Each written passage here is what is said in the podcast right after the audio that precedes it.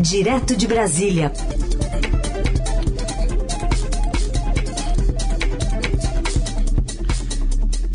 E, e é com o Felipe Frazão. Oi, Frazão, bom dia, bem-vindo.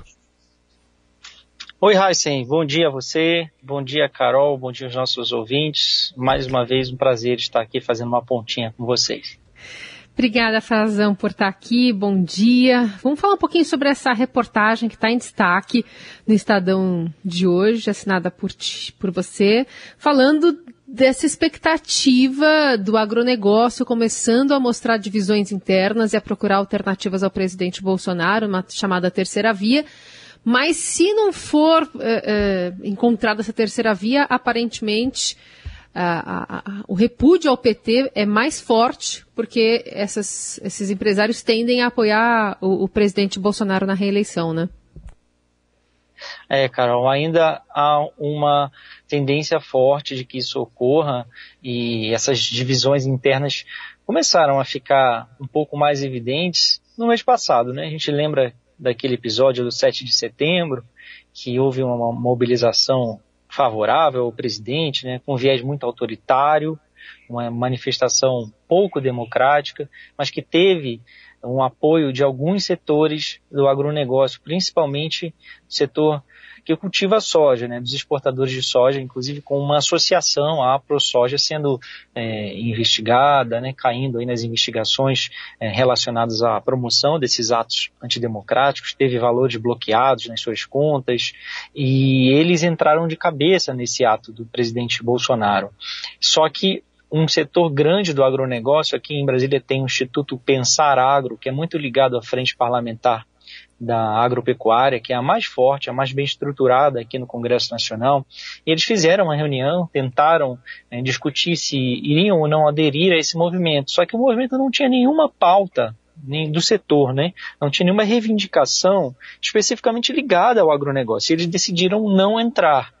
E, esse, e ali tem 48 é, entidades e, e eles, dali umas três ou quatro, decidiram participar individualmente. E isso causou um conflito, né? Esse conflito vem desde então é, sendo é, questionado, internamente debatido por eles, por meio de telefonemas, algumas reuniões, é, porque figuras do agronegócio vieram a público é, se posicionar contra, como o ex-ministro da Agricultura Blairo Maggi. Então decidi conversar com alguns desses é, líderes né, do agronegócio, pessoas de renome, ex-ministros da Agricultura, como o Antônio Cabreira, que foi do governo Collor, o Roberto Rodrigues, do governo Lula, que está sendo procurado já, me confidenciou, está no Estadão.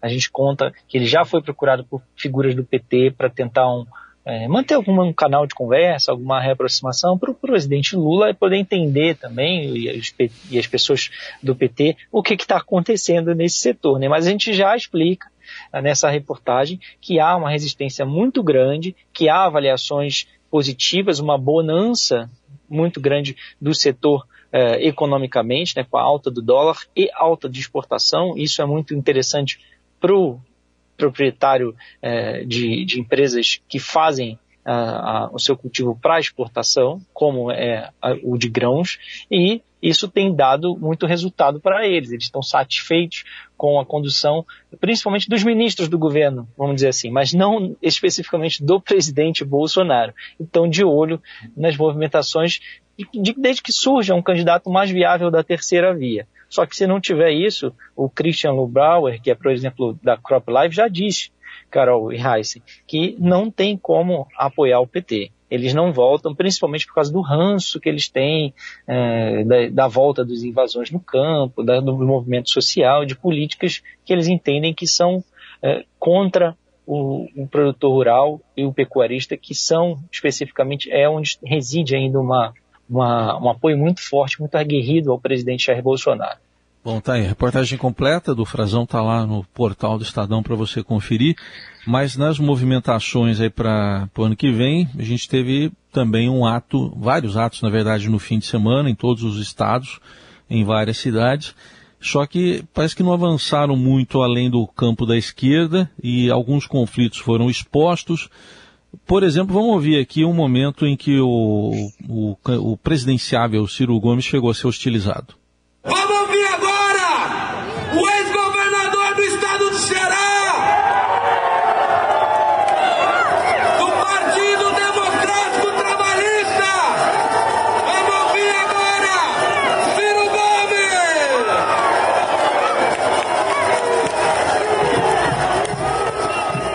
Bom, tá aí o momento. O Ciro depois chegou a pedir uma trégua ao PT. É uma trégua de Natal, né? Mas a, a eleição não vai um pouquinho além do Natal, né, o, o Frazão? É, vai passar um pouco, né, do período do Natal. Talvez seja porque já, o pessoal já está pensando aí nas festas de fim do ano, né? Estamos entrando em, outubro. E ele está tentando também se reposicionar um pouco, né? Esse, esse nosso ouvinte e vai notar que o Ciro Gomes ora faz movimentos para ocupar uh, um espaço mais à esquerda, como ele está fazendo nesse fim de semana, como ontem ele convocou uma espécie de uma coletiva, um pronunciamento para pedir essa trégua de Natal, a hora ele bate é, no Lula, ele vai criticar o Lula mais enfaticamente, sempre guiado, o Ciro é muito experiente, está sempre guiado pelas sondagens, né, pelas pesquisas eleitorais. Ele precisa, assim como outros nomes que querem ocupar, ele também disse que não tem nada a ver com o movimento de terceira via, mas sim, ele acabará sendo uma espécie de, de terceira via, sim, de um terceiro nome, né, para fugir à polarização eventualmente entre o Lula e o Bolsonaro, e ele precisa ocupar um espaço, encontrar um caminho para se viabilizar. Então ele voltou ontem a fazer esse aceno, ele foi hostilizado, né, foi vaiado, o presidente do PDT, o Carlos Lupe, também reclamou dessas agressões nas redes sociais. Outros nomes da esquerda, né, figuras que foram da esquerda, que são menos proeminentes, como Paulinho da Força, que foi do próprio PDT durante muitos anos e fundou o Partido Solidariedade, mas é ligado à Força Sindical, que é um sindicato é, importante, que tem uma relevância no meio sindical, também foi hostilizado. É, eles estão tentando fazer essa, esse reposicionamento, né? E é interessante esse movimento do Ciro, porque a gente vai ver um vai vem durante a, a, campanha, de hora ele bate no Lula, hora ele, hora ele afaga o Lula, pede uma trégua com o PT. A relação deles é, é assim, de, já de amor e ódio, parece uma novela mais do que um conto de Natal, porque eles estão o tempo todo em, em, em brigas e afagos, tudo isso com interesse eleitoral, é claro, né? Quando for conveniente, eles vão estar juntos e quando não, eles vão se separar para cada um buscar o seu caminho. Mas tem um ponto que é central, que é o que ficou exposto nesses nessas manifestações, pelo menos para mim, e queria também que vocês, eh, não sei se vocês notaram, mas ele está falando do impeachment, né? Ele quer essa união para tentar tirar o Bolsonaro do jogo. E é uma pauta que ainda tem uma adesão forte nos partidos eh, de esquerda, nas centrais sindicais, que aqui em Brasília, pelo que a gente viu no domingo, foi um movimento muito ligado, parecia o, o Marcelo Moraes, nosso colega, que também comenta aqui na rádio, ele foi aqui à manifestação, a gente estava trocando ideia durante o fim de semana e disse para mim, olha, eu me senti numa manifestação sindical dos anos 80, com balões infláveis, o pessoal falando do gás, muito, batendo muito no preço do gás, na inflação, na reforma administrativa. Era assim uma pauta um pouco anacrônica, vamos dizer assim. Não anacrônica para o momento que estamos vivendo, né? Mas parecia que a gente estava num outro período, dado o peso que os movimentos sindicais, movimentos sociais tiveram na participação, na mobilização dessa manifestação em si, e nem tanto pessoas uh, que não têm uma vinculação partidária, como a gente viu em outros movimentos recentes, como promovido pelo, pelo MBL, que nesse sim foram vários candidatos que tentam se viabilizar uh, como terceira via. E ali era um, um, movimento que acabou sendo bastante menor, né? O de, o de ontem foi significativamente maior, mas não tão grande assim. É, é exatamente. Isso dá munição né, para o governo, para aliados ao, ao presidente Bolsonaro, ironizar, enfim, ficar comparando as manifestações pró-Bolsonaro, né, que era um grande trunfo, né? Sempre desde o 7 de setembro a gente viu que isso deveria ser usado, né? Ia ser usado como é, forma de, no discurso, pelo menos, dizer que o presidente tem muito apoio ainda da população que foi às ruas defendê-lo.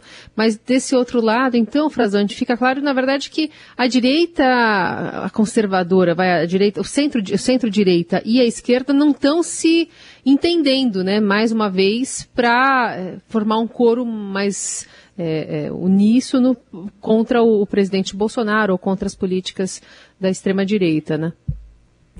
É, não estão. E isso pode ter, de fato, repercussão eleitoral, né, Carol? Porque a gente vai ver, tudo caminha para que não haja uma candidatura de terceira via. Existiu nos últimos meses existe ainda um esforço de união, de unificação, mas está ficando cada vez mais evidente de que isso não vai ocorrer teremos sim alguns candidatos nesse campo que se, vão dizer, nem Lula nem Bolsonaro. Uh, e isso reflete especificamente essa manifestação, essa ausência de, de, de participação né, de, de, um grupo, de outros nas manifestações. A gente pode ver até alguns que decidiram ir na manifestação da esquerda ou da centro-direita, mais identificada com os lavajatistas, uh, quem, quem decidiu sair do, do, seu, da sua bolha, do seu grupinho, foi muito hostilizado nas redes sociais, os, os, políticos, né? Então há uma dificuldade de, dos militantes de entender esse movimento, sim. E isso está ficando, está se cristalizando e vai ficar, claro que cada vez mais difícil de conseguir se unir, imagine, numa candidatura, porque a pauta, por enquanto, não é uma pauta da rua não é um candidato. A pauta da rua é o governo. É uma oposição ao governo Bolsonaro, ao, ao pedido de impeachment do presidente. Essa, esse é o pedido, que ele saia do governo. E nem isso eles estão conseguindo. E que dirá alguma união para eleger alguém. Participação do Felipe Frazão, direto de Brasília, Carol falar dessa, um pouquinho dessa semana da CPI da Covid, que se não tiver nenhuma mudança, porque sempre tem um risco, deve ser a última semana de depoimentos, né, Frazão? E o foco na falta de fiscalização ou falhas na fiscalização, por exemplo, da Prevent Senior. É, eu acho que corremos o risco sempre de ter um novo adiamento, né? O relatório fica um pouquinho depois, porque de fato estão surgindo casos é, escabrosos, né? Muito chocante tudo que a gente está vendo, principalmente em relação agora ao atendimento de planos de saúde privados e importante é, denúncias que estão sendo feitas e agora é, a, a, gente acaba de ver, né, nos últimos dias, os médicos é, colocando o rosto em público, né, colocando a, o seu nome, colocando se, segundo eles até em risco, né, eles se sentem ameaçados é, por se expor dessa forma, mas estão se expondo. Essa era uma cobrança muito grande que a gente via na CPI. Quando a gente, nas últimas semanas, viu o, depoimento como, como testemunha de uma advogada, uh, que é a Bruna Morato, né, que foi lá falar em nome dos médicos, e os senadores eh, governistas que estavam atuando numa linha de defesa de interesses de empresas privadas, que politicamente estavam alinhadas ao governo Bolsonaro, cobravam mas quem são esses médicos, né? Todo mundo falava, eles não, eles não têm rosto, são tantos médicos, é só um grupo pequeno, são só 12 médicos denunciando, tentando, de certa forma, esvaziar a gravidade de uma denúncia que tem se mostrado até agora é, consistente precisa ser apurada a fundo. Esses médicos foram a público ontem, o Fantástico na TV Globo trouxe alguns nomes de uns deles, entrevistas pela primeira vez, médicos, é, um casal, né, George e Andressa Diopert, e o Walter Correia falando abertamente do que acontecia dentro dos hospitais, a insistência em distribuir medicações sem com, que hoje temos né, já comprovada a ineficácia, né, que não, não, não salvaram ninguém, é, a adulteração de de, de atestados de óbito, para ocultar a participação, a causa, né, a, a Covid, as complicações da Covid, como causa de morte, entre outros casos, que não só nesse caso da Prevent Senior, como da Apvida também, que é outra operadora grande de plano de saúde, na, mais focada na região norte e nordeste. Tem já outros médicos falando, hoje tem entrevista de um deles é, no jornal o Globo. É importante a gente ver também que a CPI toma esse, um pouco desse rumo de apurar, é, receber denúncias de fatos não só do governo, do, do setor público, mas também é, do atendimento privado. A CPI tem mandato para isso também. e, e, de certa forma, expõe também, como o Estadão mostra hoje, essa falta de fiscalização, né? falta de atuação. É chocante que, que, a, que a própria Prevent Senior tenha sido convidada pela ANS, a quem cabe fiscalizar os planos de saúde, a Agência Nacional de Saúde Suplementar, para contar as suas experiências exitosas ao longo do ano passado. E hoje a gente está vendo que essas experiências não eram tão exitosas assim, e além disso eram fraudulentas, conforme estão denunciando esses médicos. Né? E conforme já se comprovou, já admitiu um dirigente dessa empresa na própria CPI, na própria CPI de que eles mudavam sim a, identificação nos atestados de óbito. Né? É gravíssimo o que está sendo exposto e deixa os mais de quase meio milhão né, de, de clientes dessa empresa certamente muito preocupados porque pode ser é, que ela venha a passar por problemas financeiros e aí o governo é quem vai ter que socorrer para sustentar, né, até encontrar-se um, um, no mercado privado alguém que possa eventualmente intervir nessa empresa. Isso está é, e, e assumi-la. Isso está no radar agora, não só da CPI, mas também de todo o Congresso Nacional, de todos os atores do poder público, para não deixar uma quantidade tão grande de pessoas desassistidas que vão acabar procurando, é, muitas delas certamente, a, o sistema de saúde pública. Né? Vai sobrar para o SUS. Sim, sim. É, e são cerca de 500 mil pessoas né, em todo o país é, atendidas. É muita pelo... gente, né? pela prevenção. Muita gente, né, Carol? Muita, muita gente, gente, muita gente. A Rapvida também. São, também. E aí em São Paulo, eu sei que ela é muito forte, né? A Prevent Senior tem os hospitais próprios e tudo mais, mas ela também já tem um mercado relevante no Rio de Janeiro. E é, é, é temerário isso que está acontecendo, né? A gente precisa, de fato, de uma fiscalização um pouco mais é, é, presente, né, um pouco mais, que acompanhe mais de perto o que está acontecendo. A ANS se esquivou de dar muitos comentários sobre o que, o que vem fazendo, né. Mas vai ter que fazer na, na CPI da Covid, né? Que vai ouvir o, o diretor-presidente, o Paulo Roberto é, Rebelo Filho, né? Então, pelo menos é, nesse aspecto, vai haver uma cobrança pública, tanto dos casos que envolvem a Prevent Senior, quanto essas orientações da Rap Vida. Ô, ô Frazão, queria ainda falar contigo sobre essa, essa, esse outro assunto que você traz para a gente, agora focando no Itamaraty, que depois de cinco anos é, de contração, está planejando expandir o seu serviço no exterior no ano que vem, depende de verba para isso, que está sendo aprovada lá no Congresso. Mas por que que esse, essa, da, da onde vem é, a justificativa para essa guinada do governo Bolsonaro, que está agora querendo colocar é, representação no Golfo Pérsico, na China, enfim, nos Estados Unidos? O que está vindo por aí? São é um conjunto de, de cobranças que vem sendo feito, Carol. Há uma, uma tentativa do novo comando do, do Itamaraty, do chanceler Carlos França, de se reposicionar, né, de melhorar a imagem e melhorar a política externa brasileira, que vinha muito combalida, é, cansada, principalmente internamente, da gestão do ex-ministro Ernesto Araújo, que, que provocou um furacão dentro do Itamaraty, eh, exacerbando a ideologia, né?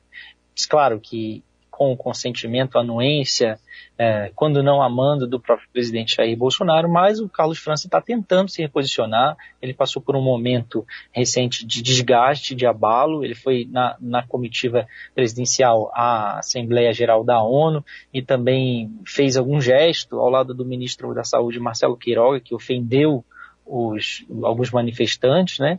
E isso foi interpretado também como um gesto de apoio ao presidente. Ele diz que não, ele diz que estava só apontando para alguma pessoa que estava do lado de fora de uma van onde eles foram filmados.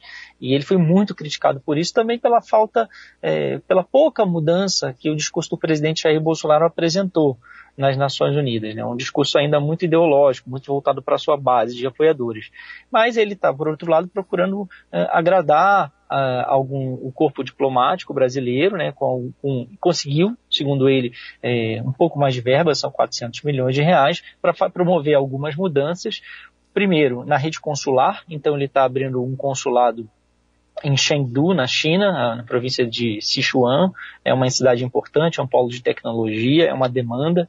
Ele está abrindo consulados provavelmente em Marsella e em Seattle, nos Estados, nos Estados Unidos também, para atender a rede consular, e isso segundo a nova gestão, foi importante por causa é, da, do que ocorreu durante a pandemia, né? Houve um atendimento muito amplo é, de muita gente que estava no exterior, da comunidade brasileira que precisava voltar ao Brasil e se viu desassistida, e o Itamaraty teve um papel fundamental nisso. Então tem algumas movimentações e tem algumas e esses consulados, alguns deles também vão atuar na atração de investimentos, né, buscando investimentos é, com foco econômico. E uma cobrança para que a, se expanda mercados e tente se atrair dinheiro para a infraestrutura brasileira, não só no Oriente Médio, como também na Ásia. É, e essa demanda vem do agronegócio e também é, dos setores é, da infraestrutura aqui no Brasil. O próprio ministro Paulo Guedes está cobrando essa expansão, uma atuação mais focada na Ásia, que ele acha que pode ser um hub para o desenvolvimento brasileiro. Então tem essa abertura de um de uma embaixada, que é a principal né, representação, uh, no Bahrein. E essa embaixada no Bahrein também há um interesse muito grande. Eu conversei com alguns é, observadores de política externa uhum. é, e diplomatas que há um interesse muito grande na venda de armas, né, da indústria armamentista de, de se expandir no Oriente Médio, a indústria brasileira, que costuma ser apoiada pelos diplomatas quando estão no exterior. Muito bem, esse é Felipe Frazão participando hoje aqui do Jornal Eldorado. Frazão, obrigada, seja sempre bem-vindo aqui, viu? Boa semana para você. Obrigado, Carol, obrigado, Raíssa. Uma boa semana para todos nós.